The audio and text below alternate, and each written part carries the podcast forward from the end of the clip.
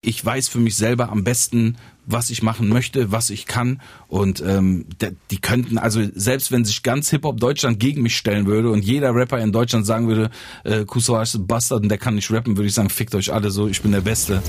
Hey, schön, dass du da bist. Mein Name ist Lumara. Ich bin selbst Rapperin und ich möchte mit meinen Kolleginnen und Kollegen über ihre Texte sprechen. Viele meinen ja immer noch, dass es in Raptexten nur um Drogen oder nur gegen Frauen oder Homosexuelle geht. Und deswegen lasse ich mir alle zwei Wochen erklären, wie ihre Zeilen wirklich gemeint sind. Hier wird niemand in eine Schublade gesteckt und nichts auf die Goldwaage gelegt. Und wie sagt man so schön? Wenn Vorurteile sterben, dann sterben sie ewig.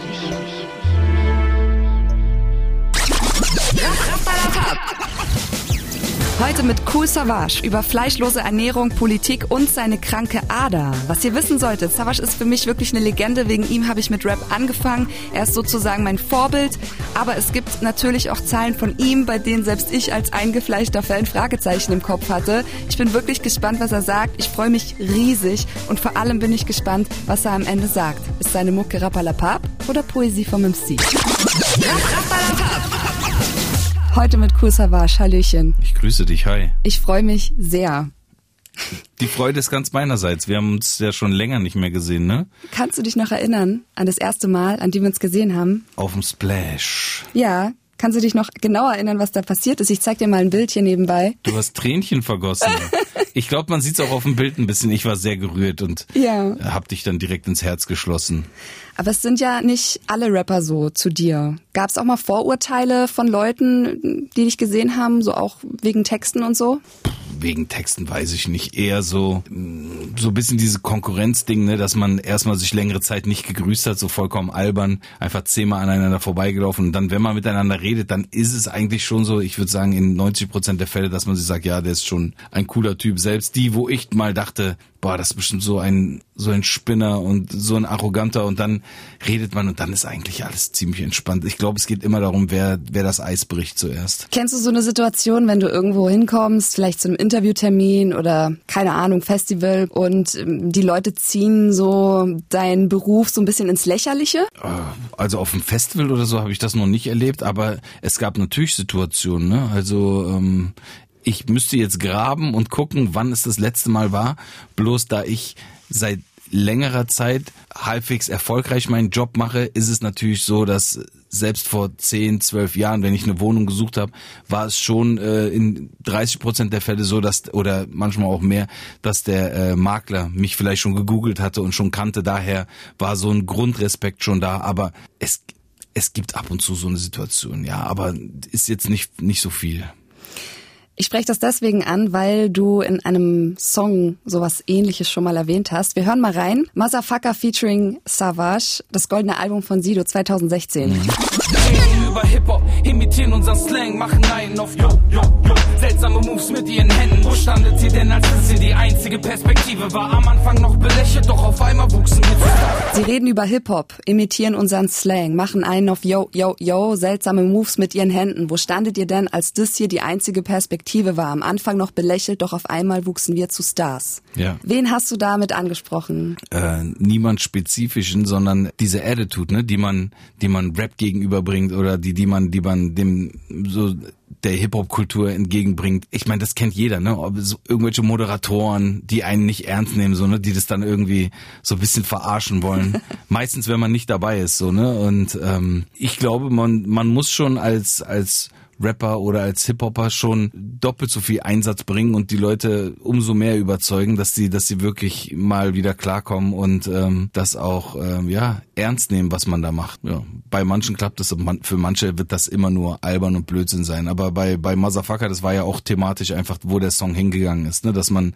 dass dass wir halt Musiker sind, dass wir Geschäftsmänner sind, dass wir äh, ja, dass dass dass man uns ernst zu nehmen hat. Aber was sagst du dann in so einer Situation, wenn jetzt so ein Moderator zu dir kommt und sagt sagt, yo, yo, Savage, was geht ab bei dir? Flowst du mal ein bisschen was oder so? So, so eine Sprüche kommen ja dann. Ich kenne das ja auch äh, wie gesagt, es ist schon länger her, dass sowas mal passiert ist. Die letzte Situation, da ging es jetzt nicht unbedingt darum, dass das um den Job, aber ich habe gemerkt, dass man mich als Person nicht so richtig ernst genommen hat, weil die äh, sogenannte Reporterin mich auch nicht direkt erkannt hat, aber es ihr dann unangenehm war und sie mich dann doch paar Sachen gefragt hat und die Fragen waren halt voll daneben. Und da habe ich mir gedacht, okay, ich glaube nicht, dass du eine Helene Fischer fragen würdest, was sie beim Sex für Musik hört. Ne? Das war eine Bildreporterin und das war auf dem roten Teppich, das kann man sogar noch ganz gut sehen. Das war, glaube ich, beim Echo.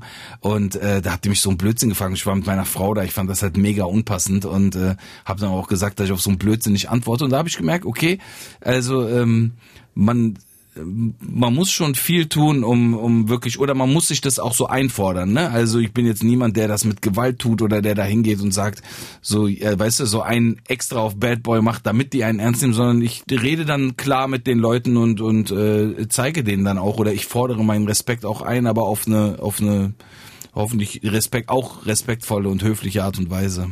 Ja, für mich warst du auf jeden Fall immer der Inbegriff von Rap. Also wenn mich Leute irgendwie gefragt haben, ähm, ja, wie findest du Savage? Für mich warst du immer Rap, Hip-Hop. So, immer krasse Texte, immer krasser, krasser Flow. So, ich muss aber auch sagen, ich bin, ich bin auch Fan von Schlager, Pop und Techno und so. Und es hat sich auch so ein bisschen in meiner Musik wieder gespiegelt. Also ich war nie so pure Rap. Und ich habe in einem deiner Songs mal gehört, dass du das nicht so geil findest, wenn jemand so Mischmaschmusik macht. Wir hören mal rein. Limits, äh, 2014 vom Album Märtyrer. Ihr macht einen Dreck, gestern Rap, heute Trap, übermorgen Rock. Schizophren als wird ein kleiner Mann in ihren Ohren hocken. Ihr seid das Beste, was mir je passiert ist. Wirklich, ich muss euch danken, denn ihr inspiriert mich. Gestern Rap, heute Trap, übermorgen Rock. Schizophren, als wird ein kleiner Mann in ihren Ohren hocken. Ihr seid das Beste, was mir je passiert ist. Wirklich. Ich, ich muss euch danken, denn ihr inspiriert mich. Ja. Findest du, dass man seinem Genre treu bleiben muss? Nee, absolut nicht. Ich finde, wenn man sich für alles begeistern kann, so wie du du das jetzt beschrieben hast, ne? Und äh, wenn man mit mit der ganzen Musik aufgewachsen ist, ich bin auch mit 80s aufgewachsen. Für mich war das nie ein Thema, dass ich auch 80s Songs sample oder dass ich auch mal was in meinen Songs erwähnen kann. Ich habe äh, schon Zitate auch von Klaus Lageband auch gehabt und so weiter, ne? Ähm, äh, mir ging es bei dieser Zeile mehr darum, dass man halt rumhüpft, dass ja. man sich einfach mal das, was gerade passt, raussucht und sich sagt, oh, jetzt bin ich das und jetzt bin ich dies, jetzt bin ich das. Ich finde das einfach wenig authentisch. Ich sage nicht, dass man nicht experimentieren soll. Ich experimentiere auch viel und ich mache auch bestimmt Musik äh, oder habe auch schon Musik gemacht, die man sich 15 Jahre vorher nicht so vorstellen konnte von mir. Ne? Also äh, jetzt keine Ahnung, Songs wie äh, sowas wie Schau nicht mehr zurück oder irgendwelche auch mal vielleicht ein, ein äh, in Anführungsstrichen Liebestrack oder so hätte man sich vielleicht von einem Kusawatsch nicht vorstellen können, aber man wächst auch irgendwie mit den mit äh, mit den Aufgaben und ähm, man verändert sich und das finde ich auch völlig okay. Das ist auch super legitim. Also wenn es bei mir irgendwann so wäre, dass ich in 20 Jahren bei der Gitarre lande, dann glaube ich, wäre das äh, schon auch wahrscheinlich ein Prozess, ne, der mich dahin führen würde. Und ähm, ich finde es halt echt einfach komisch. Es gibt ja, wenn du dir die Diskografie anguckst, gewisse Künstler, wo du einfach siehst, okay, der hat jedes Album sich von irgendwem, äh, von seinem besten Kumpel oder vom A&R oder von seiner Freundin sagen lassen, hier, jetzt pass mal auf, jetzt geh mal mehr in die Richtung, jetzt mach mal heute auf die Atzen, ja. morgen machst du auf Clouseau und übermorgen ähm, machst du dann auf, äh, keine Ahnung, auf Savage. Und das sind halt Sachen, äh, das ist halt dann albern so, ne? Also, wie gesagt, ich respektiere alles, zum Beispiel die Atzen gerade, ne? passendes Beispiel, die machen ganz andere Musik als ich, aber ich respektiere das total, weil nicht nur, weil es Freunde von mir sind, sondern weil es authentisch ist, weil sie selber diese Musik lieben und weil das ein, ein Prozess war, der sie dorthin geführt hat zu diesem Sound. Also da hättest du jetzt nicht das Gefühl, dass du Hip-Hop verraten würdest, wenn du jetzt ähm, morgen einen Rocksong machst? Nö, ich habe auch schon einen Song mit Ray Garvey gemacht und hatte nicht das Gefühl, dass ich Hip-Hop verrate. Für mich geht es natürlich in erster Linie immer erstmal um gute Musik, aber ich muss das selber feiern können. Also ich könnte sogar einen Song, theoretisch, ne, mit, mit Scooter machen, wenn ich Fan davon wäre und hätte nicht das Gefühl, dass ich irgendwas verraten habe. Aber wenn ich kein Fan davon wäre, dann würde ich, wäre es für mich unangenehm, ne, wenn ich dann da stehen würde und sagen würde, boah, ich mache das jetzt, weil ich irgendwie keine Ahnung glaube, dass ich damit äh, gut Kohle scheffeln kann. Also die Musik und die die künstlerische Ausdrucksform steht immer an sollte immer an erster Stelle stehen. Für mich zumindest ist es so, weil alles andere gibt mir ein komisches Gefühl und alles andere fühlt sich für mich nicht richtig an. Du bist ein sehr empathischer Mensch. Das weiß ich nicht. es gibt ja auch Leute, die, keine Ahnung, zehn Jahre lang nur so pure Rap machen und, und Flow hier so ein bisschen auf Oldschool machen und dann vielleicht, keine Ahnung, von einem auf den anderen Tag einen Hit landen, weil sie halt was anderes machen. Zum Beispiel jetzt Motrip mhm. mit So wie du bist. Aber das ist trotzdem ein Rap-Song, ne? Der ist halt, der ist halt gechillt und ich meine, du musst ja auch gucken, für wen ist dieser Song geschrieben, ne? Also ich gehe davon aus, dass es äh, für für die Frau war ja, ja mhm. Partnerin ist, ne? Und ähm, also das muss man ja dann auch nicht auf einem 90s Boom Bap Beat machen, sondern das kann man ja dann auch mit Gesang in der Hook und das kann man ja auch so machen und das ist ein runder Song, das ist ein geiler Song und für mich spielt es dann in dem Moment gar keine Rolle, wird das jetzt als Rap gesehen oder als Pop gesehen. Nein, das ist einfach ein, ein schöner Song und äh, Trip ist ja eh zum Beispiel, also meiner Meinung nach ein Rapper, der der viel Wert darauf legt, dass es Songs sind, ne? Und der auch gar nicht so so ein geisteskrankes Output hat, weißt du, der, der irgendwie jeden Monat ein neues Ding hinterher pfeffert und jedem Trend hinterher, hinterher rennt. Ich kenne ihn auch schon länger und ich habe das Gefühl, er hat das auch, er hat immer darauf geachtet irgendwie, ja, das soll, äh, das soll einfach ein Song sein, der in sich stimmt und das muss thematisch und vom Sound und so weiter stimmen. Also ich für mich war das jetzt auch nicht so, dass ich dachte, wow, das ist jetzt was völlig anderes. Und natürlich kann es sein, dass du im Studio hängst und dann aus Spaß mit deinem besten Kumpel auf irgendeinen Techno-Beat rappst und dann kommt das Ding raus und dieses eine Teil knallt. Ne? Es war ja bei Das Boso, der ja. hat ja auf einmal diesen 808-Sound gefahren. Genau. Diesen Miami Bass war ja total untypisch für ihn. Ne? Da, daher denke ich, Das Bo ist eigentlich sogar noch ein besseres Beispiel als Trip, weil er davor irgendwie was anderes gemacht hat. Dann kam dieses Ding, das ist voll durch die Decke gegangen aber es hat ihm jeder gegönnt, ne? Also natürlich war einem klar, das ist jetzt nicht das Bo 100 Prozent, vielleicht vom Humor her, aber das ist jetzt wahrscheinlich nicht der Sound, mit dem er bekannt geworden ist, aber trotzdem hat man sich gesagt, Mann, der Typ macht doch seit Jahren sein Ding, ne? Und und äh, hat hat äh, auch hat sich auch selber als als äh, Hip Hopper und als Rapper identifiziert und äh, man gönnt es ihm. Voll. Weil wir gerade bei Hits sind, äh, wir checken mal einen älteren Song von dir. Du machst ja schon sehr, sehr lange Musik. Äh, 2004, Die besten Tage sind gezählt. Mhm. Featuring Lumi Dio. Ich komm vorbei, boom, bin ich meine Arbeit und geh. Ich rap so lange ich kann, denn ich will nicht mehr arbeiten gehen. Ich komme vorbei, boom, finish meine Arbeit und geh. Ich rap so lange ich kann, denn ich will nicht mehr arbeiten gehen. Hast du nur mit Rap angefangen, weil du nicht arbeiten wolltest? Ja, absolut nicht. Ich würde auch weiter rappen, wenn ich damit keinen Cent mehr verdienen würde. Also ähm, ich kann wirklich von mir behaupten, dass ich zu 100 Prozent aus Leidenschaft meine Musik mache und äh, vor allen Dingen auch aus Leidenschaft angefangen habe. Und ähm, immer wenn ich das Gefühl hatte, es geht zu weit davon weg, sprich, das ganze Business-Ding wird zu viel, das wächst einem irgendwie über den Kopf und das wird, steht so sehr im Mittelpunkt und die so ein Thema wie, ich muss eine Single machen, ne? das sind Themen, die kommen dann irgendwann auf im Laufe der Karriere und irgendwie ähm, kriegt man ja selber auch ein anderes Bewusstsein und ein anderes Gefühl für das, was man macht, so, ne, und natürlich ist es auch ein Job, so, ne, ich würde lügen, wenn ich sagen würde, das ist nicht auch meine Arbeit, aber äh, in erster Linie war für mich, ich bin einfach ein absoluter Rap-Fan und ich liebe Rap. Ich höre bis jetzt gerne Rap und äh, selbst wenn es dann nur 90s-Sachen sind oder relativ wenig aktuelle Sachen, ist es trotzdem so, ich begeistere mich heute noch für einen guten Verse, ich begeistere mich für ein gutes Battle, ich begeistere mich für ein gutes Songkonzept und ähm, ja. Du hast gerade gesagt, ähm, es gab schon Momente, in denen du so ein bisschen gemerkt hast, dass es in die falsche Richtung geht. Kannst du, erinnerst du dich da eine gewisse Zeit, wo du so keinen Bock mehr hattest? nee, kein Bock war es nie. Es hat sich einfach nur äh, verändert, weil in meinem in meinem Umfeld hat sich äh, dann viel geändert und ähm, ich war vielleicht so ein bisschen orientierungslos und es gibt so einen Spruch, an den hat mir ähm, eine Ex-Ex-Freundin gesagt und an dem habe ich mich echt festgehalten. Das Geheimnis des Erfolges sich immer ist, sich immer auf das Wesentliche zu konzentrieren und das hat das habe ich auch schon mal irgendwo zitiert und das hat entweder Bill Gates oder oder Steve Jobs gesagt. Es gab Momente, bei sowas wie zum Beispiel das Album Optic Takeover wo ich mhm. das Gefühl hatte, ich bin sehr orientierungslos, weil ich wollte ganz viel unter einen Hut kriegen.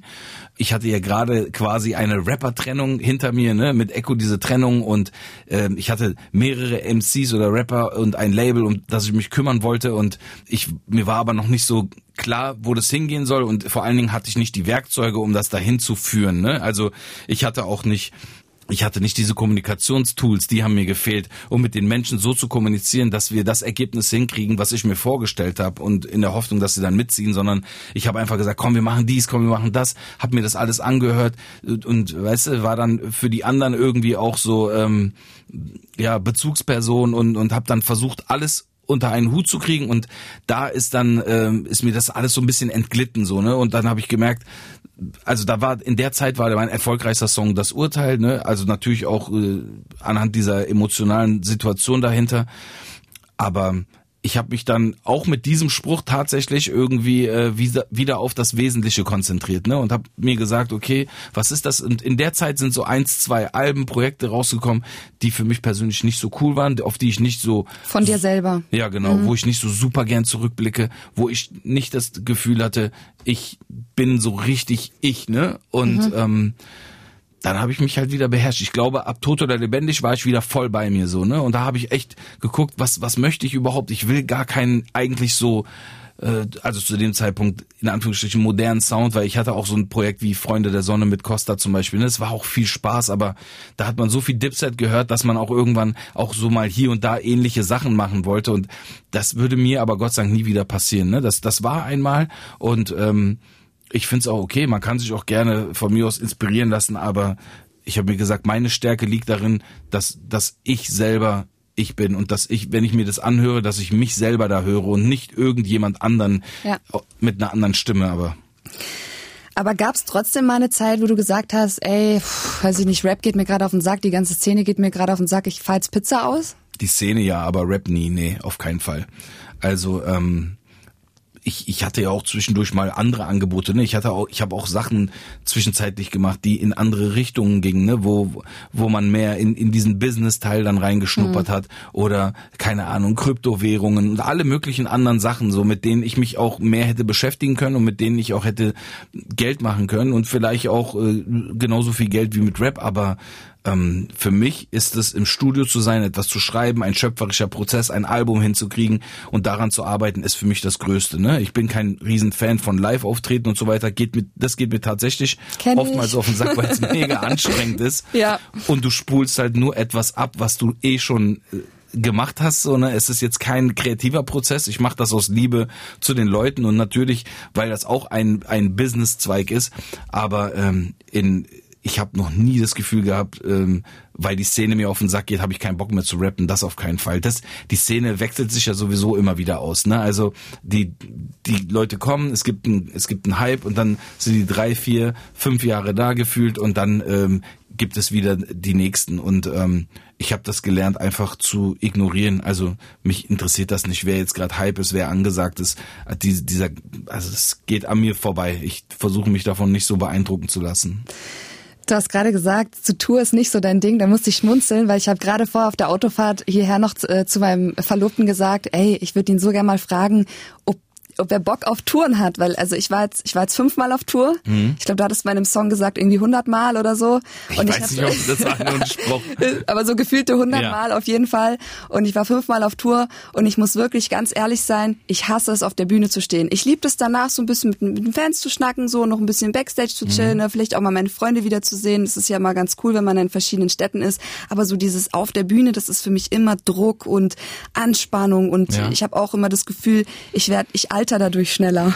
Ist das bei dir auch so? Mit Sicherheit. Ich habe auch das, also wenn ich von Tour wiederkomme, bin ich schon gut fertig. Ich habe gelernt, mir meine Freiräume dazu erspielen und mir zu sagen, du pass auf, ich spiele jetzt nicht mehr fünf Shows am Stück. Ja. Ähm, ich krieg das körperlich Gott sei Dank noch hin. Das komischerweise, ich bin kein super sportlicher Mensch, aber auf der Bühne, das kriege ich ganz gut hin. Ich glaube, ich halte immer gut durch. Die 90 Minuten kann ich Power geben, aber es macht mir halt keinen Riesenbock. Ne? Ich schwitze wie eine Sau und eigentlich fühle ich mich danach auch ganz gut körperlich. Ne? Es ist wie, wie als wäre man jetzt irgendwie drei Stunden joggen gewesen oder hätte super Powersport gemacht.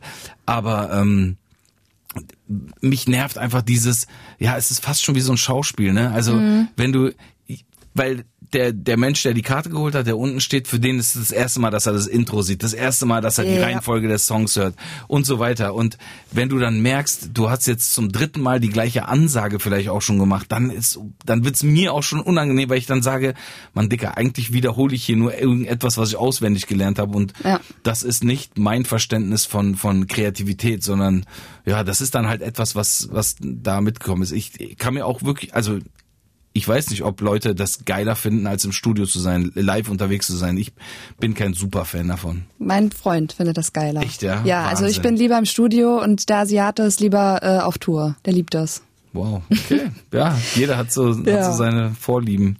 Fakt ist, du rappst immer noch, was ich überkrass finde. Ähm, du bist jetzt 45, oder? Ja. Ja. Siehst aber auch aus wie 34. Ach, danke schön. ähm, wir checken mal, weil das ganz gut dazu passt. Äh, und dann kam Essa, auch einer meiner Lieblingssongs. Deine und ich schreib es in mein Fleisch.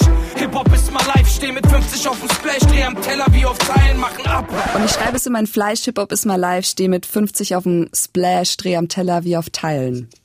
Hast du wirklich, weil ich mich das wirklich ganz oft gefragt habe, hast du wirklich ein Hip-Hop is my life Tattoo? Äh, I Love Hip Hop habe ich, okay. Hab, hab ich. Das ist ja, okay. also das zählt auch. Das war ja ähm, sinngemäß, ne? Also, mhm.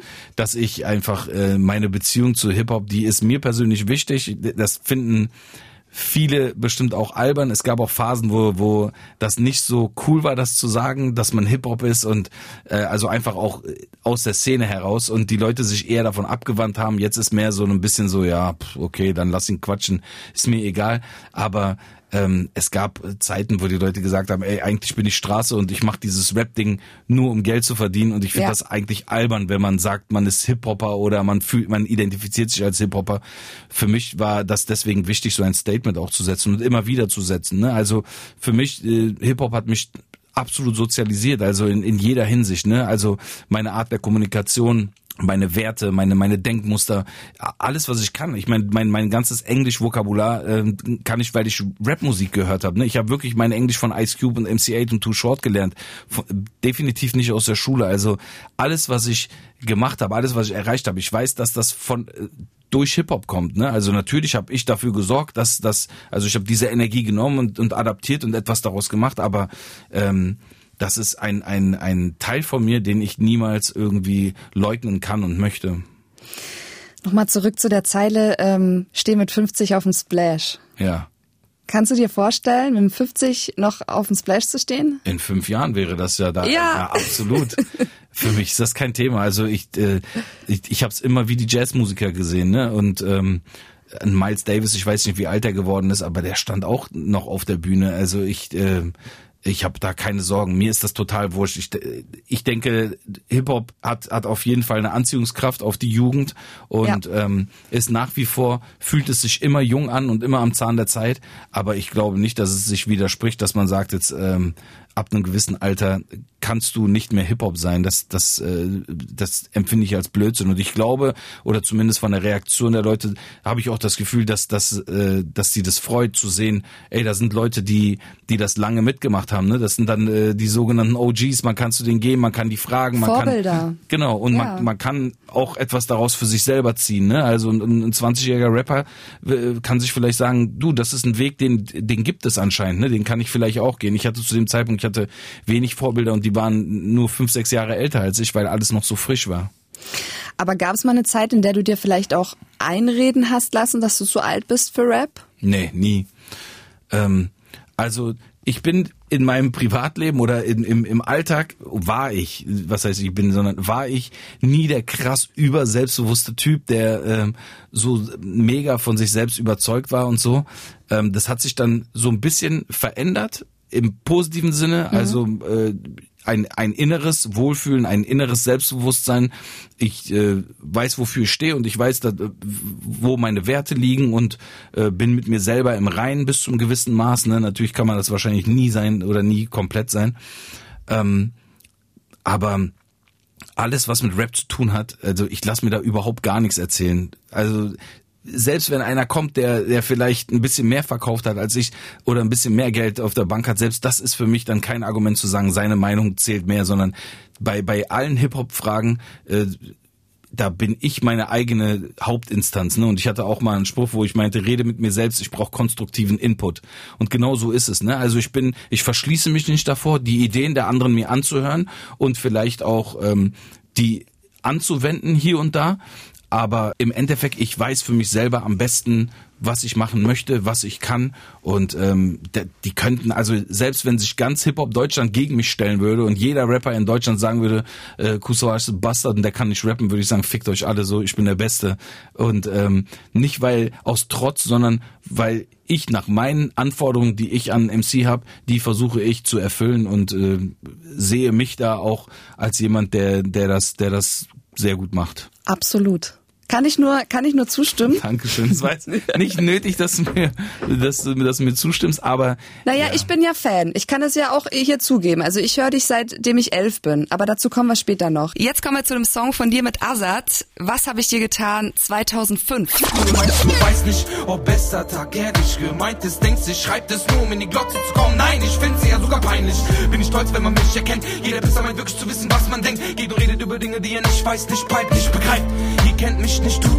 Du meinst, du weißt nicht, ob bester Tag ehrlich gemeint ist. Denkst du, ich schreibe das nur, um in die Glotze zu kommen? Nein, ich find's eher sogar peinlich. Bin nicht stolz, wenn man mich erkennt. Jeder Pisser meint wirklich zu wissen, was man denkt. Geht und redet über Dinge, die er nicht weiß, nicht peilt, nicht begreift. Ihr kennt mich nicht, tut mir leid. Jetzt ist meine Frage. Ist es dir unangenehm, wenn Leute dich auf der Straße erkennen? Weil mir geht's so. Also ich find's ganz, ganz schlimm, wenn Leute Fotos wollen oder ja, eben mich erkennen auf der Straße. Ja, ich hatte eine Phase, wo mir das unangenehm war, einfach aufgrund meiner meiner gottgegebenen Schüchternheit. ähm, mittlerweile mache ich mich super locker und habe damit gar kein Problem mehr. Und äh, es gab wirklich, und das war lustigerweise auch diese Zeit kurz vor Optic Takeover, ich hatte so eine wirklich ziemlich unsichere Phase in meinem Leben. Ich weiß gar nicht warum so, ne? Und vielleicht war das auch ein Findungsprozess. Ich glaube, da war ich so kurz vorm 30 oder so um den 30. Geburtstag herum und man sagt ja, die 30 ist gerade bei Männern magisch, ne? Und äh, da da verändert sich viel, auch genau. bei Frauen, ja. Und man koordiniert auch um so, ne? Und man man ähm, setzt, versucht dieses Puzzle vielleicht nochmal neu zusammenzusetzen Richtig. und zu gucken, ey, was, was wartet auf mich, was bin ich, wo stehe ich und ähm, das war so meine unsichere Phase, würde ich sagen.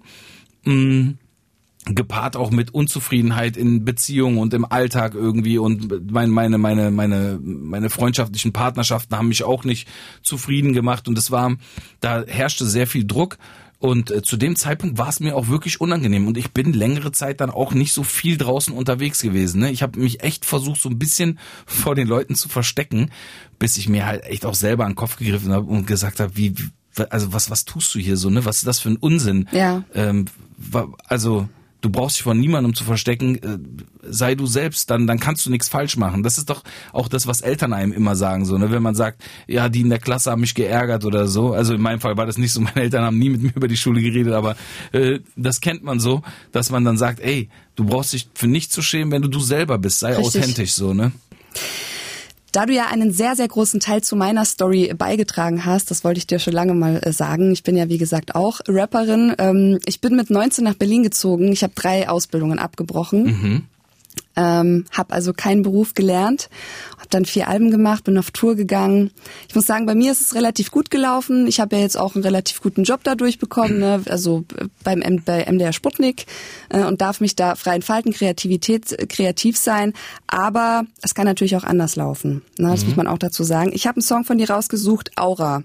2011. Ja. Saß alleine da, den Schädel voll Leere, scheiß auf meine Lehre, ich kann da leider nichts lernen, das ist verrückt, ich führte Kriege gegen Brüder und fing mir paar Narben ein, du siehst sie, trotzdem ging ich als Sieger aus diesen Prüfungen, der Switch. Ich saß alleine da, den Schädel voll Leere, scheiß auf meine Lehre, ich kann da leider nichts lernen, das ist verrückt.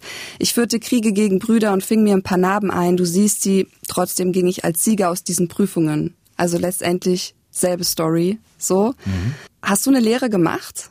Zwei Stück angefangen und abgebrochen. Technischer Zeichner und Tischler. Okay, warum hast du es abgebrochen? Die erste, weil ich einfach total unkonzentriert und unfokussiert war und gar keinen Bock darauf hatte. Mhm. Ich war immer bis morgens irgendwie 5 Uhr, 6 Uhr wach. Ich habe damals in der WG gewohnt, in der äh, Wrangelstraße in Kreuzberg. Mhm. Und äh, habe halt echt einfach nur äh, mich mit mir selbst beschäftigt, wie so ein geisteskranker Jugendlicher und nur Blödsinn gemacht. Und äh, ja, ich kam dahin, war immer so müde, ich bin da eingepennt. Und bei der Tischlerlehre war es einfach so, mein damaliger Meister Dieter. Ähm, Grüße gehen raus. Grüße an Dieter, genau.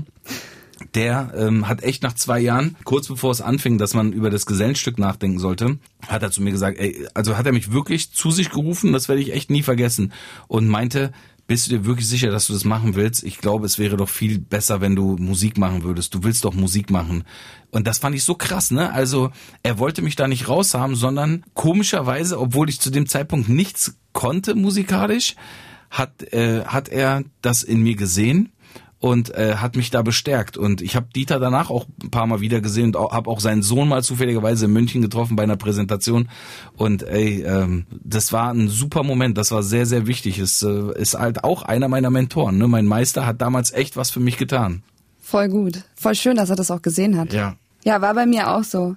Ich habe meine dritte Ausbildung hier in Berlin angefangen als Veranstaltungskauffrau und dann hat meine Mutter gesagt, du Mäusle, hör mal auf. Jetzt mach doch das, warum du nach Berlin gegangen bist, ne? Und dann, mein Gut, war jetzt längst nicht so erfolgreich wie bei anderen, aber trotzdem für mich und meine Eltern, also wir haben ja schon auch so zwei, dreihunderte Hallen gefüllt auf Tour und für die war das natürlich krass, ne? Meine Mama hat dann Merchandise stand, gestanden und so und Wow. ist echt, ja, süß. Mega. Ja, voll. Also ich, ich habe mich voll drin gesehen. Ja, ich glaube einfach auch, dass, also man kann das immer so oder so sehen und wahrscheinlich würde ich meinem Sohn auch nicht sagen, brich bitte jetzt, äh, falls er dann mal studiert, das Studium ab oder was auch immer. Also auf jeden Fall würde ich jetzt äh, nicht sagen, brich alles ab, aber ich glaube auch schon, dass das Leben zu kurz ist, um nicht sein, die Versuche zu starten, die man, weil ich, es gibt immer wieder den Klassiker, ne, dass die Leute dann irgendwie auf dem Sterbebett sagen, Mann, scheiße, hätte ich's doch mal Richtig. probiert, ne? Einfach nur, ums probiert zu haben, weil ich glaube, es wird viel zu viel darauf gegeben, dass man scheitern könnte, so und die Leute haben so große Angst vorm Scheitern. Gerade, Ja. ich glaube, das ist schon auch eine deutsche Paranoia so, ähm, weil äh, in Amerika ist es äh, ist es bekannt, dass ähm, eher die Leute in, in Firmen oder äh, in wichtige Positionen äh, genommen werden oder mit, äh, bei wichtigen Positionen besetzt werden, die äh, schon gescheitert sind. Also die auch schon mal zweimal Konkurs angemeldet haben und die gesagt haben, äh, ich habe es zweimal probiert, das hat nicht geklappt, weil man sagt, aus dem Scheitern heraus lernt man was. Und ich glaube einfach, sich selber versuchen zu verwirklichen, ob man jetzt damit reich wird oder nicht. Das Schlimmste, was passieren kann, ist, dass man sagt, das ist ganz anders gelaufen, als ich es mir vorgestellt habe. Es hat mir auch überhaupt nicht gefallen, es hat mir nichts gebracht, aber das war's dann schon. Da hast du ja auch so viel über dich selber und über die Sache gelernt, ne? Und das Beste, was passieren kann, ist, dass du sagst, ey, es hat einfach total Sinn gemacht und Voll. ich bin glücklich, ich fühle mich wohl. Und es öffnen sich ja auch immer neue Türen, egal in welche Richtung man geht. Also selbst wenn es vielleicht erstmal bergab geht, geht es dann irgendwie trotzdem wieder bergauf. Und dann denkt man Ja. sich, ey krass, nichts ist so schlecht, dass es nicht für irgendwas gut ist. Hätte ich das nicht gemacht, wäre ich da nicht hingekommen. Ja. Promo-Move. Na, gefällt dir, was du hörst? Dann sei kein Frosch und abonnier den Podcast. Du weißt, Reichweite und so. Und jetzt viel Spaß beim Weiterhören. Ich mache ja über seit über einem Jahrzehnt Rap, du seit über dreien oder seit fast drei Jahrzehnten. genau. Wir checken meine Textzeile aus deinem Song Deine Mutter. Sehr aktuell, 2019 aus deinem Album KKS. Gönn dir, wie du mir gönnst. Hoffe, du erstickst daran. Seit zwei Jahrzehnten wollen sie mir erzählen, es ginge nicht mehr lang. Tausendmal abgeschrieben, tausendmal ist nichts passiert. Über tausend Songs publiziert und dann hat's Boom gemacht. Ich gönn dir, wie du mir gönnst, hoffe, du erstickst daran. Seit zwei Jahrzehnten wollen sie mir erzählen, es ginge nicht mehr lang. Tausendmal abgeschrieben, tausendmal ist nichts passiert, über tausend Songs publiziert und dann hat's Boom gemacht. Ich höre sie reden. Da ist unser Klaus Lage Zitat. Tausendmal berührt, tausendmal Jawohl. ist nichts passiert. Ach, tatsächlich? Ja, Ach, und krass. äh, darum habe ich das benutzt, ne? Ich weiß gar nicht warum, der Song ist bei mir hängen geblieben, aber ich fand das auch, ich fand das schön so, ne? Das ist oft sind so diese einfachen Zeilen, da steckt viel mehr drin, als man als man glaubt oder äh, es es offenbart sich später noch mal ein ein anderer Sinn, ne? Und ich mag das. Deswegen schreibe ich auch meine Texte nach wie vor relativ einfach irgendwie und und suche nach Zeilen, die wo irgendwas drin passiert, so, ne? Aber ich versuche jetzt auch nicht immer auf künstlich super deep und super poetisch zu, zu sein. Aber ähm, ja, Und es ist trotzdem poetisch. hoffentlich, im besten Fall. Die Zeile, worauf ich aber eigentlich hinaus wollte, war, ähm, du sagst, ähm, ich hoffe, du erstickst daran. Was meinst du damit? Ja, das ist ähm, bildlich gesprochen. Man sagt doch so an seinem Neid ersticken, so, ne? Und ähm, ähm, die, die, diese Negativität. Im Grunde geht's nur darum, so, da, dass ich sage, behalt deine Negativität für dich, so, weißt du? Ja. Und ähm, wenn du es so nötig hast, mich versuchen klein zu machen, damit du dich selber besser fühlst, so, ne, dann, ähm, dann geh mit der Scheiße unter, so, ne? Weil normalerweise würde ich sagen, Mann, Dicker, überleg doch nochmal und würde versuchen, Verständnis zu zeigen. Aber natürlich in dem Moment, wo ich merke, es ist einfach nur negativ und jemand versucht mich einfach äh, klein zu machen und schlecht zu machen und runter zu machen und kommt darauf nicht klar, dass ich äh, mich wohlfühle, ne? Ich glaube, es geht gar nicht darum, dass sie sagen, scheiße, er hat die Kohle, die ich haben möchte, sondern ich glaube, es geht mehr darum, dass, dass die, dass die einfach nicht damit klarkommen und nicht damit arbeiten können, dass sie sehen, Dicker, der scheint irgendwie zufrieden zu sein mit seiner Situation. Und warum funktioniert das bei mir nicht. Und gerade im Rap-Business haben wir einfach unheimlich viele Narzissten, ne? viele Rapper haben eine, eine narzisstische Störung, ne? eine Persönlichkeitsstörung und sind sich dessen nicht bewusst, sind deswegen auch oftmals Rapper geworden. Und ähm, für die ist mit Abstand das Allerschlimmste, wenn es dir gut geht. Also ja, und mir wird es halt gut gehen, selbst wenn ich nur noch 3000 Platten verkaufen würde und, und selbst wenn ich über Spotify nur noch 500 Euro im Monat mache, würde ich sagen, Dicker, ich, mir geht's gut, alles cool, ich bin glücklich. Wir sind ja heute in einer Hip-Hop-Sendung, kann man so sagen, Rap-Sendung. Es geht über Rap-Texte und es hören vielleicht auch viele Leute heute zu, die jetzt keinen Plan haben von Hip-Hop. Und gerade die Leute wollen wir erreichen, ne? damit wir so ein bisschen mit den Vorurteilen gegenüber Rap aufräumen. Kannst du mal ganz kurz für die Leute erklären, was zum Beispiel weil ich denke, diese Wörter werden auf jeden Fall noch fallen im Laufe dieses Podcasts. Kannst du erklären, was Flow und Skills bedeutet? Ne, Skills ist einfach Fähigkeiten.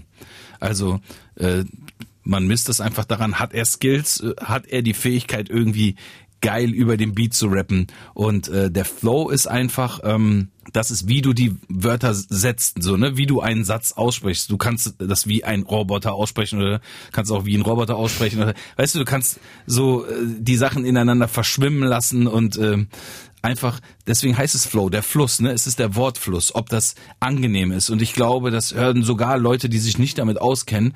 Ähm, du kannst dich hinstellen und ähm, wenn du dir einen schlechten Rapper anhörst, dann wirst du merken, dass das Vibe nicht mit dem Beat richtig so, ne? Das ist, äh, das, das, die, die Worte passen da nicht rein oder die Leute setzen die Silben komisch und das mhm. klingt irgendwie so einfach, es funktioniert nicht richtig. Und ähm, wenn einer einen guten Flow hat, dann geht die Sache halt rein, ne? Dann geht's, geht's einfach durch wie Butter. Und um, um Flow und Skills ging es auch immer, wenn man über dich geredet hat. Ich muss schon wieder schleimen, aber es ist wirklich so. Savas hat Flow, der hat Skills. Einfach ein krasser Rapper, schreibt auch seine Texte selbst. Ja, das muss man auch noch dazu sagen. Ist jetzt auch nicht selbstverständlich. Ne? Dazu eine Zeile aus deinem Song Orakel. Immer mich kann man nicht reduzieren auf die Klamotten, die ich trage oder Wagen, die ich fahre, solange ich noch in der Lage bin zu tun, was ich seit über zehn Jahren unaufhörlich mache. Was ist das? Diese Rapper begraben, das ist Fakt. Mich kann man nicht reduzieren auf die Klamotten, die ich trage oder Wagen, die ich fahre, solange ich noch in der Lage bin zu tun, was ich seit über zehn Jahren unaufhörlich mache. Was ist es? Diese Rapper begraben, das ist Fakt. Mit dem Song kritisierst du ja Rapper im Prinzip, die in ihren Musikvideos so ein bisschen mit ihrer Kleidung und ihren Autos prahlen. Man muss dazu sagen, du bist selber ein krasser Autofan. Ja. Nee, ich, ich, ich glaube, es war gar nicht so als Kritik gemeint, sondern in der Tat, dass ich gesagt habe, ähm, vielleicht ist es bei den anderen so, dass, dass das Image alles ist. In meinem Fall ich habe da, das war auch die Phase, wo ich Holzketten extra getragen habe, ne und und äh, zwei Euro T-Shirts von Kick und äh, und eine No Name äh, Cap irgendwie, weil ich gesagt habe, ich möchte äh, ich möchte nicht auf mein Äußeres reduziert werden und es ist für mich nicht wichtig oder es sollte den Leuten nicht wichtig sein, hat er so eine Kette, hat er so ein Auto, ja. hat er so eine Uhr, sondern das Wichtige ist einfach, kann er was? Ist seine, ist seine Musik was? Erreicht mich das? Berührt mich das? Und im Grunde ging es gar nicht so, ich habe oft genug Rapper auch kritisiert, aber es ging gar nicht so sehr um die Kritik, sondern eher, dass ich gesagt habe, mit den anderen könnt ihr das gern machen, bei mir ist das anders und ich, ich möchte auch anders sein. Wie findest du das, dass so, also ich finde jetzt gerade in den letzten fünf, sechs Jahren wird's ja immer krasser, dass so Rapper mit ihren Autos, mit ihren Klamotten, mit Markenklamotten prahlen. Wie findest du das? Was sagst du da was zu der Entwicklung? Äh, also das allein wäre schon ein Podcast wert, ne? Es ist ziemlich schwer, das auf den Punkt zu bringen, weil es gibt ganz viel verschiedene Perspektiven, es gibt auch verschiedene Ansätze, es gibt auch verschiedene Erklärungen. Ne? Also erstmal muss man prinzipiell sagen, das gehört auch irgendwie zu Hip-Hop oder zu Rap. Die Leute haben damals auch schon Ketten getragen, ne? haben, haben Ringe getragen, haben Schmuck getragen. Das muss man einfach sehen, woher das kommt. Und ähm, dass das oftmals die Kids, die die äh, nichts anderes hatten, die nur durch durch äh, Rap oder Hip Hop oder ihren Erfolg in, in diesem in, in diesem Game, dass die sich nur darüber definieren konnten, so ne, ja. die die haben diese Statussymbole auch für sich gebraucht, um, um sich selber auch wertzuschätzen. Ne? Ich mhm. habe mein nächster Song zum Beispiel heißt AMG, wo wir sagen, AMG bedeutet an mich glauben. Und aber da geht's auch ganz viel in dem Song darum, dass ich sage, ja, es stimmt, ich habe ich hab schöne Autos, ich äh, trage gern nette Klamotten und so weiter, aber das ist nicht was ich bin, sondern das ist für mich selber ist das so, ich visualisiere meinen Erfolg. Und insofern, wenn man seinen Erfolg visualisieren möchte für sich selbst und ähm, das dafür benutzt, dann finde ich das überhaupt nicht schlimm und überhaupt nicht verwerflich und ich finde das normal, wenn man guckt, woher wir kommen. So weißt, ich komme aus aus äh, ohne dass ich übertreiben möchte, aber ich komme auch aus ärmlichen Verhältnissen, ne, wenn man dieses Wort jetzt überhaupt benutzen darf. Für meine Familie und mich war das undenkbar, dass wir mal Eigentum haben könnten, dass wir mal schöne Autos haben könnten, dass wir überall hinreisen können, wohin wir wollen. Ne? All diese Sachen, dieser Luxus war undenkbar und in meinem Leben gab es niemanden, der gesagt hat oder, oder, oder mir das Gefühl gegeben hat, du kannst da hinkommen, du kannst das erreichen. Ganz im Gegenteil. Es war eher gefühlt mehr so, das ist etwas, was für dich unerreichbar bleiben wird, so, ne? Weil ich einfach, es gab gar keine Option auf einen sozialen Aufstieg und ich habe diesen sozialen Aufstieg selbst bewerkstelligt und äh, bin darauf natürlich auch für mich selber sehr stolz, ne? Und für mich ist das, ist das natürlich auch cool, wenn ich äh, meinen Sohn in einen Bentley setzen kann und wir uns über Autos unterhalten und er sagt, ja, Baba, ich finde dein, ich finde den Bentley so geil und lass uns einen Porsche kaufen. Das ist natürlich, das könnte total snobbisch sein, aber wir sind keine Snobs, so, ne? Wir, wir sind, wir sind Aufsteiger, wir haben uns das selber erarbeitet ja. und ich ich finde das völlig in Ordnung. Was ich, aber natürlich jetzt der andere Punkt, was du gefragt hast und angesprochen hast. Ich glaube, das, was du sagst, dieses Phänomen, das hat sehr, sehr viel äh, mit der Internetwelt zu tun. Und das hat sehr, sehr viel mit diesem allgemeinen Showen off. Da geht's nicht darum, dass nur Rapper das machen, sondern das ist eine, das ist wie eine Krankheit geworden, dass man ähm, sich darstellt. Ne? Ja. Das heißt, Rapper sind genauso in der, in, in, in der Gesellschaft verwurzelt wie alle anderen auch und unterliegen auch den gleichen Zwängen und, und lassen sich auch davon anstecken und haben sich auch davon anstecken lassen. Sprich, man muss nicht unbedingt ein Rapper sein, der um sofort irgendwie äh, was zu posten oder ein Geldbündel, das machen andere, andere Idioten auch so. Ne? Und das muss natürlich jeder für sich selbst entscheiden, aber man muss natürlich auch die Tragweite des Ganzen irgendwie betrachten und sich, und sich fragen, wie kommt das an? Was passiert damit so? Was passiert mit den Leuten, die das konsumieren, was ich denen da gerade zeige? Also ja, richtig. Vorbild. Finde ich es wichtig, auch das zu immer wieder zu artikulieren und auch zu sagen, das ist nicht alles. Selbstverständlich ist das nicht alles, weil du kannst so reich sein, wie du willst. Wenn du ein riesen Arschloch bist, dann bist du trotzdem ein wertloses Stück Scheiße so ne. Also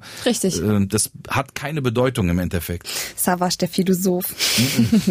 Sehr gut. Um Gottes Willen. Wir checken jetzt einen Song aus deinem Album Tot oder lebendig. Song heißt Melodie. 2007 war das. Ich kann das gut verstehen, das ist ultra okay. Ihr glaubt, ich respektiere euch nicht, nur weil ich euch unter mir sehe. Das stimmt nicht, ich respektiere jeden, der nichts kann und was tut.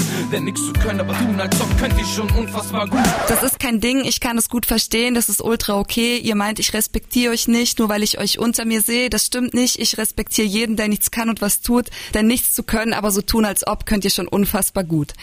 Gab es wirklich mal ein Ereignis, wo jemand gedacht hat, du stellst dich über ihn? Das war eigentlich mehr so eine klassische Battle-Zeile, ne? Das war so ein bisschen sarkastisch. Das musst du erklären, das musst du erklären. Was ist Battle? Viele wissen das nicht. Viele hören das jetzt zum ersten Mal. Also ähm, Hip-Hop beruht auch unter anderem auf, auf, auf Konkurrenz, auf mhm. Competition und ähm, das war für Hip-Hopper war es immer wichtig, sich in, in also mit Hip-Hopper meine ich Breaker, äh, also B-Boys, äh, Turntablists, ähm, Sprayer, genau, mhm. Graffiti-Artists, ähm, Beatboxer. Es war immer wichtig, sich zu messen. Ne? Also ähm, das kommt ja auch daher zu dem Zeitpunkt. Hip-Hop ist ja auch unter anderem daraus entstanden, dass, dass die Erfinder von Hip-Hop einfach was gegen die Kriminalität und gegen die Gewalt zwischen Jugendlichen tun wollten und gesagt haben, ihr wollt euch messen, weil das mhm. ist so, Jugendliche wollen sich messen und gerade wenn sie aus schwierigen, schwierigen Gegenden kommen und in einer schwierigen Lebenssituation sind, ne, äh, nehmen sie das, was, was da ist, so. Und dann ist es so, ey, ich habe nur meine Fäuste, ich habe nur mich selber, ich kann mich nur beweisen, indem ich dem Typen jetzt irgendwie den Koffer packe und den kaputt schlage. Ähm, und ähm, deswegen die, haben die Urväter von, von Hip-Hop gesagt, nein, ihr battelt euch, bevor ihr euch schlagt. Ihr könnt so eure Differenzen aus dem Weg schaffen. Und daraus ist natürlich auch ähm, ein, ein freundschaftliches Battle geworden. Also sich, normalerweise ist es so, das hat sich jetzt vielleicht auch ein bisschen verändert, aber normalerweise ist es so, im Hip-Hop sich zu battlen heißt nicht, dass man sich hasst. Man äh, geht in einen sportlichen Wettkampf und es gibt eigentlich von vornherein, kann man sogar äh, Regeln festlegen. Also wenn sich Rapper gegenseitig battlen, können sie zum Beispiel davor sagen, ähm, du, ich möchte nix, irgendwelchen persönlichen Scheiß über meine Frau oder über mein Kind oder über meine Mutter. Ähm, man kann, äh, keine Ahnung, bei Breakern, also bei B-Boys ist es so, wenn die battlen, gibt es zum Beispiel die Regel eigentlich, dass sie sich nicht anfassen dürfen, so, ne, dass sie sagen, du, das ist äh, bis hierhin und nicht weiter, zeig, wie geil du tanzen kannst, äh, du kannst mir auch einen Stinkefinger zeigen, aber du darfst mich nicht dabei berühren oder darfst mich nicht wegschubsen.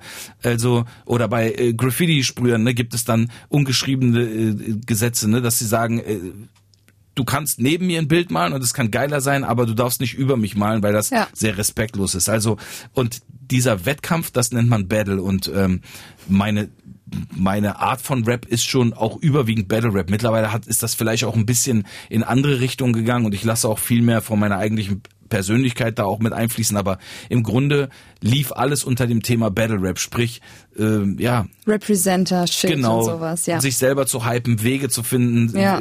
wie man sagt, dass man der geilste ist und andere Leute zu motivieren damit, damit sie auch denken, dass sie die geilsten sind. Manchmal und die ganz schlechten auch zu demotivieren, damit die aufhören zu rappen.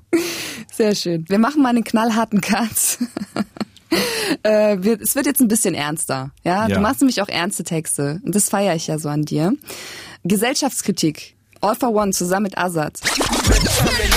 Kreis wie ein Lenker, wir sind krank, lieben Cash mehr als Tiere und Menschen und das ist schwierig zu ändern, auch wenn du gehst und willst. Das ist wie wählen zwischen Krebs und AIDS. Wir sind krank, lieben Cash mehr als Tiere und Menschen und das ist schwierig zu ändern, auch wenn du gehst und wählst. Das ist wie wählen zwischen Krebs und AIDS. Ich habe das so aufgefasst, dass es egal ist, ob man wählen geht oder nicht. Also es ist egal, ob man die SPD oder die CDU wählt. Ist beides eine Krankheit. Sehe ich das richtig? Mhm. Ja, dazu muss man sagen, natürlich, mein Mindstate jetzt entspricht nicht in allen Fällen dem, was ich mal irgendwann auf einem Song gesagt habe. Ich habe auch schon Zeilen gebracht, die, wo ich sagen würde, würde ich so nicht nochmal sagen. Gerade ein Song wie Beste Tag, All for One, Songs, die zwei Leuten was bedeuten, aber die sind dann auch so, wo ich sage, okay, die sind bisschen mh, schon überholt ja. für mich persönlich und auch von, von meinem Mindset her. Ich würde etwas wahrscheinlich nicht mehr so pauschalisieren und nicht mehr so einfach darstellen, weil das nicht so einfach ist. Die Welt ist einfach deutlich komplexer als zu sagen, das ist gut, das ist böse, die sind die Guten, das sind die, die Schlechten und fertig. Ähm, vielleicht bin ich irgendwann mal davon ausgegangen, dass es so sein könnte, aber das war dann eher, äh, auch wenn ich da kein Jugendlicher mehr, aber das war dann eher das, das Junge, der junge Savage. Ja. Ähm, ja, zu dem Zeitpunkt war ich wirklich auch natürlich auch durch die Erziehung meiner Eltern davon überzeugt, dass ähm, dass es egal ist, wen du wählst, weil äh, alle Parteien einem System dienen und äh, meine Eltern sind halt überzeugte Sozialisten, die äh, von vom dem System hier nichts gehalten haben und äh, gesagt haben, man, man muss eigentlich das kapitalistische System stürzen und äh, es wäre am besten für die Menschen, wenn sie im Sozialismus leben könnten. Ja. Ähm, Aber gehst du heute wählen? Bist du schon mal wählen gegangen? Ich, ich bin schon mal wählen gegangen, tatsächlich. Ja. Fein. Ich habe die Linke gewählt. Also und, und, die haben mich dann aber auch äh, irgendwann auch äh, angegriffen wegen einem Song, den ich mit Xavier gemacht habe. Vielleicht auch bis zum gewissen Maß berechtigterweise, aber das, was sie sich rausgesucht haben aus dem Song und was sie interpretiert haben, haben sie falsch interpretiert, aber haben mir auch nicht die Möglichkeit gegeben. Aber trotzdem, vielleicht bin ich sie sogar danach noch wählen gegangen, ich weiß nicht. Also äh, ich habe das nicht persönlich genommen. Aber ja, das ist, ich glaube, das ist wirklich ein äh, schwieriges Thema so. Ne? Also der Unternehmer in mir müsste wahrscheinlich CDU wählen. Ja. Ähm, der, ähm, der ähm, der Vegetarier. Ja, der, der, der, in Anführungsstrichen, der, der Mora moralische Sozialist, der glaubt, dass, dass der Sozialismus der richtige Weg ist, äh, die Linke. Ähm, weiß ich nicht, der Realist würde vielleicht wieder was ganz anderes wählen. Ne? Also äh, ich kann es dir nicht beantworten. Und ich glaube, 90 Prozent, das sagt man ja, das ist ja wie beim Spenden. Ne? 90 Prozent der Sp Spenden verlieren sich im, im, Büro, im bürokratischen Apparat. Und ich glaube, dass es tatsächlich beim Wählen und bei den Parteien genauso ist. Also ich denke, es ist definitiv nicht angebracht, die AfD zu wählen oder oder rechte Parteien. Aber ähm, ich glaube bei allen anderen, es nimmt sich nicht so viel, weil ähm, das hat ja auch die Vergangenheit gezeigt, ne, dass das äh, es wird nach außen immer so kommuniziert, dass dass sich bei den Fragen die Leute sehr sehr uneinig sind. Aber am Ende des Tages ist es einfach so: Es gibt ein System, wir leben da drin, wir Richtig. haben wir haben beschlossen, hier drin zu leben ja. und ähm, selbst wenn da einer kommt und sagt, ich, ich äh, entlaste jetzt diese und jene und ich mache jetzt ta äh, Tausende von Kindergärten mehr und Krankenkassen für und, und Krankenhäuser für alle und am Ende des Tages ist das, äh, glaube ich, alles nicht so richtig bare Münze. Also das muss man nicht alles so ernst nehmen. Sich da ständig drüber aufzuregen, zu echauffieren, finde ich jetzt auch nicht so geil. Also ich, ich habe ja ein Leben so, was mir geschenkt wurde und da habe ich keine Lust, 50 Prozent der Zeit damit zu verbringen, ähm, darüber nachzudenken, ja, was es jetzt ist da eine ist. Entscheidung. Es ja, ist eine voll. Entscheidung. Man Mhm. kann das, aber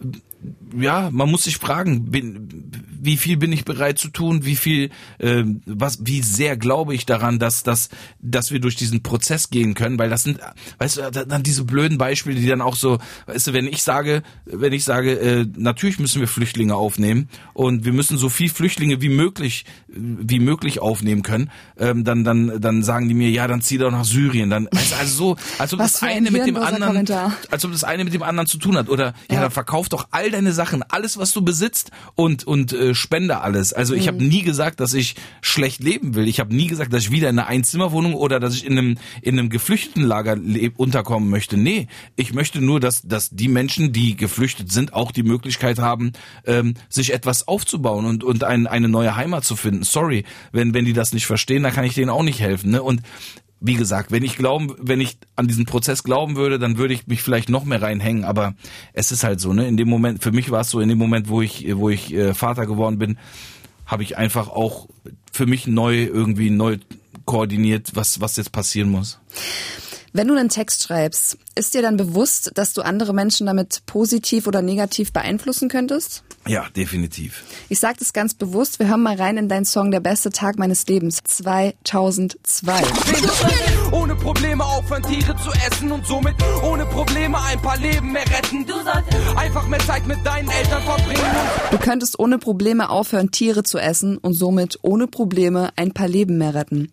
Äh, ein sehr guter Freund von mir und meinem, mein, meinem Verlobten ist Fortune und der hat uns letztens erzählt, ja krass, du machst ein Interview mit Savage, ich esse wegen ihm kein Fleisch mehr, seit 18 Jahren. Also genau nach dieser, er hat diese Zeile gehört und die Wow. hat ihn so getriggert, Wow.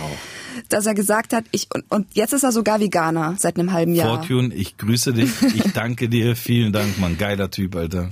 Warum isst du kein Fleisch mehr?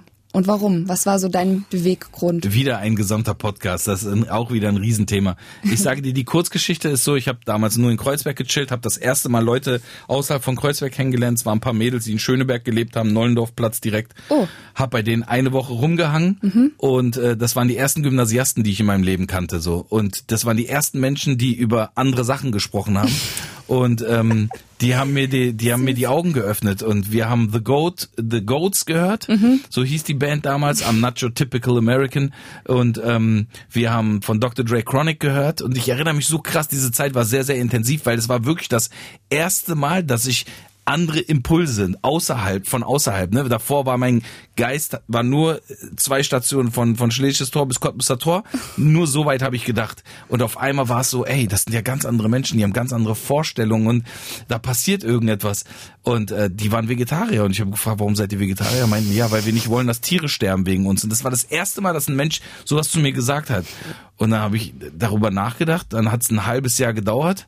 Ich habe meinen Fleischkonsum erstmal ein bisschen runtergeschraubt und dann nach einem halben Jahr, ich war mit einem der Mädels auch dann äh, zusammen ähm, und dann habe ich einfach komplett aufgehört und jetzt ist es fast wie eine Religion geworden für mich. Ne? Also Schön. es ist, nee, nee, nicht im schönen Sinne, sondern ähm, eher so, dass ich sage, selbst wenn ich jetzt das Gefühl hätte, ich kann, ich könnte ja jetzt mal angeln gehen, einen Fisch fangen und wäre bereit, den zu töten und könnte, ich könnte es einfach nicht machen, weil ich mich so in diese Idee des Vegetarismus reingesteigert habe. So, ne? Ich bin jetzt nicht der Riesentierschützer und äh, ich mache das jetzt nicht wie die Buddhisten, die gucken, dass sie keine Ameise zerquetschen. Ich töte auch Mücken und äh, habe auch Insektenspray zu Hause, wenn die mir auf den Sack gehen. Aber ähm, ja, ich könnte nicht nochmal anfangen, Fleisch zu essen. Und heute hat noch mein Schwager gesagt, weil wir waren in Persisch essen und er hat gesagt, ey, dafür ist es so schade, dass du kein Fleisch isst. Ich würde so gern, dass du diese Kebab mal probieren könntest, wie gut das schmeckt. Also ich muss sagen, ich habe, ich esse auch nicht mehr so viel Fleisch und mein Beweggrund damals, es war 2015, das war auf so einem Gesundheitsseminar, da hat mir ähm, ja der Gesundheitslehrer damals gesagt, äh, dass Fleisch tatsächlich zwölf Stunden in deinem Körper bleibt, bis mhm. du es letztendlich wieder aus scheißt. Ja. Und das fand ich so eklig mit dieser Vorstellung, dass das so lange in meinem Körper Verrottet. ist. Verrottet, ja genau. Das fand ja. ich nicht so geil. Okay, aber ich habe auch in einem Podcast mit Nisa und Scheiern gehört, dass du mit deiner Frau beim Arzt warst, mit deinem Sohn, weil ihr euch erkundigen wolltet, wie das so ist, wie ihr euren Sohn ernähren solltet, fleischlos oder nicht fleischlos, ja. was der Arzt davon hält. Ja, ich wollte vegetarisch. Sie hat gesagt, nee, komm, jetzt hör auf. Ihr Ding war aber, ja, der wird dann gemobbt in der Kita. Ich habe gesagt, das ist Riesenblödsinn, ne? Die Kita, in die er geht, da wird er niemals gemobbt. So, ist aber Argument Nummer eins. Ja. ja. Mütter sind halt so, so dieser übertriebene Beschützerinstinkt und wir haben uns wirklich richtig gestritten deswegen, ne? Also, und ich habe, also so, ich versuche bis zum gewissen Maß dann auch wirklich mit Argumenten zu kommen, suche auch Internet Sachen, Sachen im Internet raus, Berichte, ähm, Analysen, Pipapo.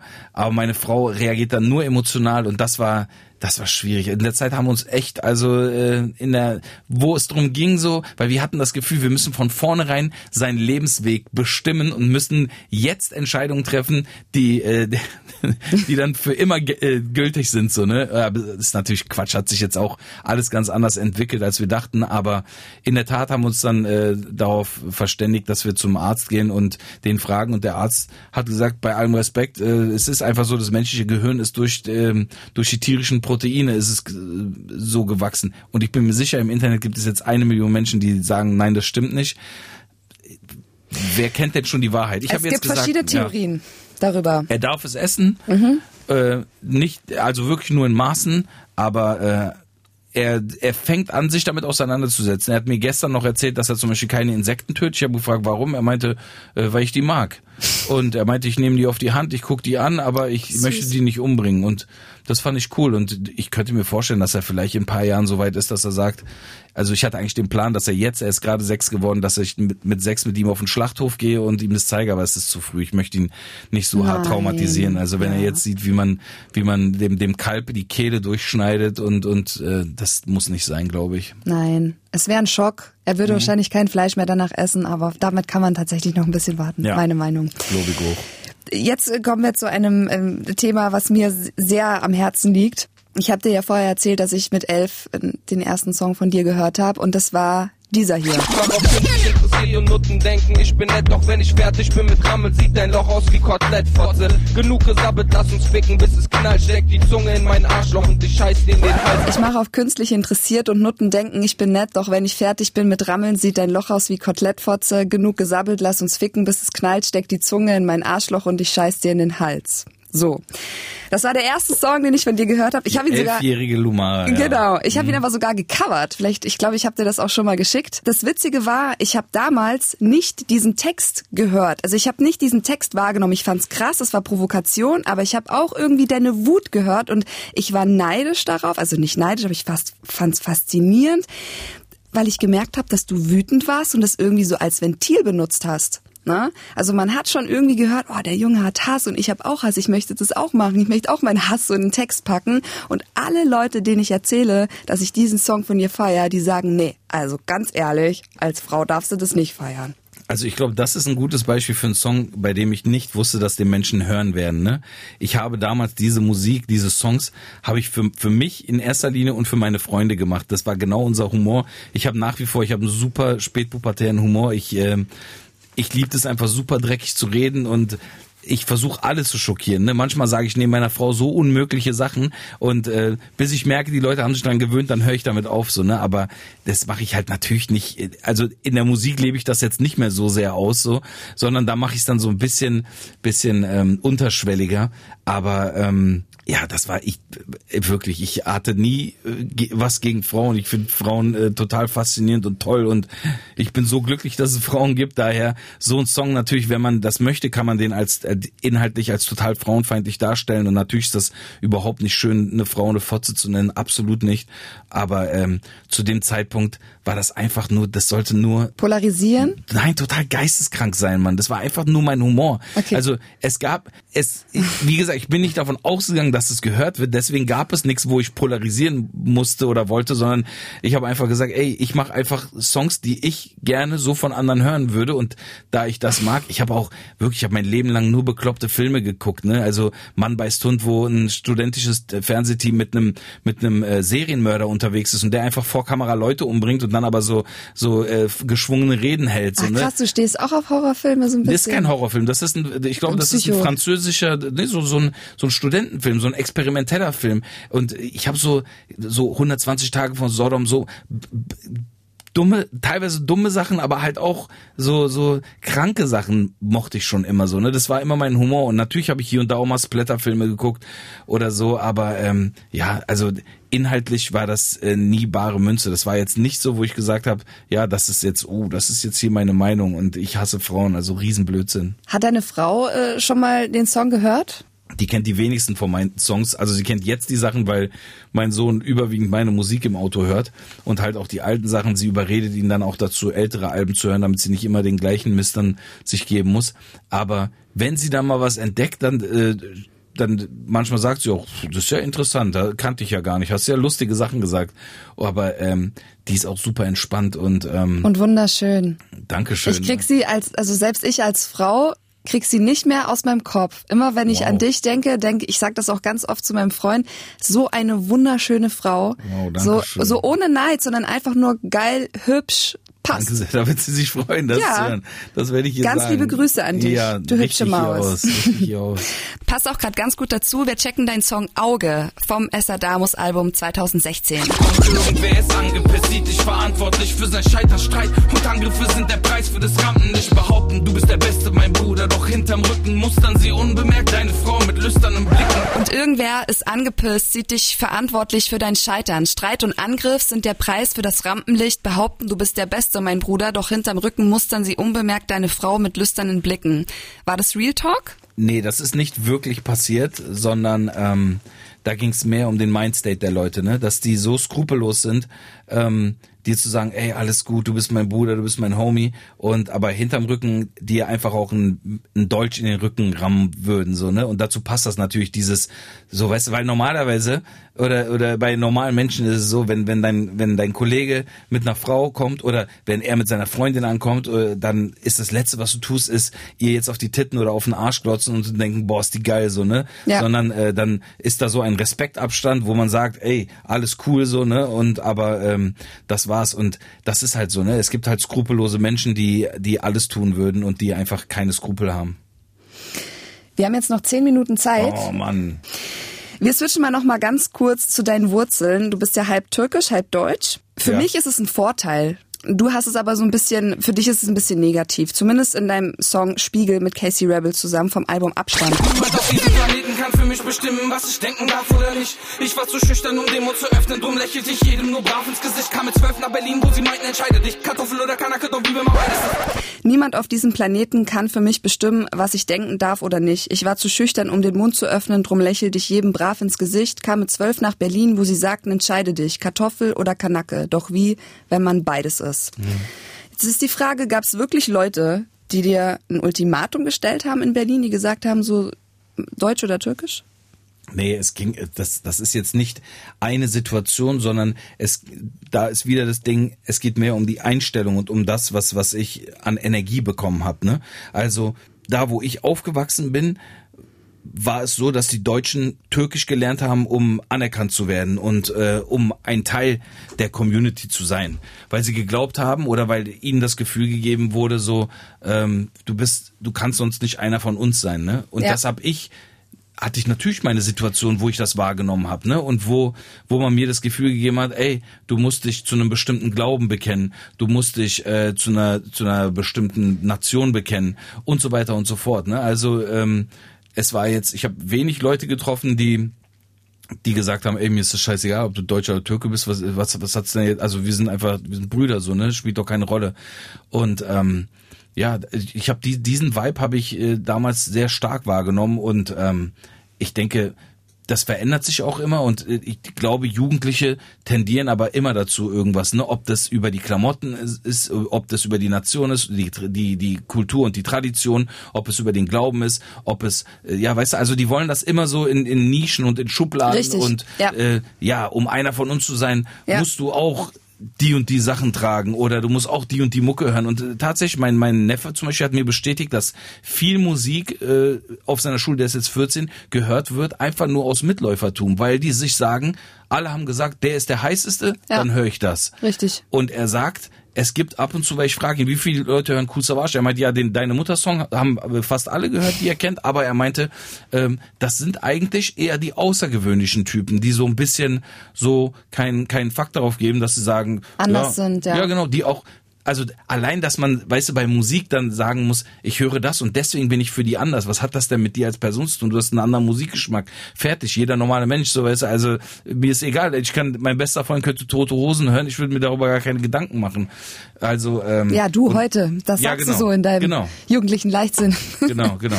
Lässt du auch die, diese zwei Kulturen vielleicht auch so ein bisschen in die Erziehung deines Sohnes mit einfließen? Definitiv. Ich finde, man, ich finde auch ganz viele Sachen auch wunderschön, ne? Ganz viel Tradition und Kulturen finde ich super schön. Und ich meine, ähm, Was ist so deine Lieblingstradition? Du, ich, ich kann dir ein Beispiel geben, ja. Also äh, das ist eigentlich ein trauriges Beispiel, weil äh, in, in der Familie meiner meiner meiner Frau äh, gab es einen einen Todesfall kürzlich und ähm, es es wurde eine es es wurde eine Trauerfeier gegeben und ich bin das meine deutsche Seite in mir kennt das so nicht, ne? Weil ich kenne keine Trauerfeiern. Ich kannte das nur, da gehen 20 Leute auf den Friedhof, sind ganz still und gehen wieder nach Hause und das war's so, ne?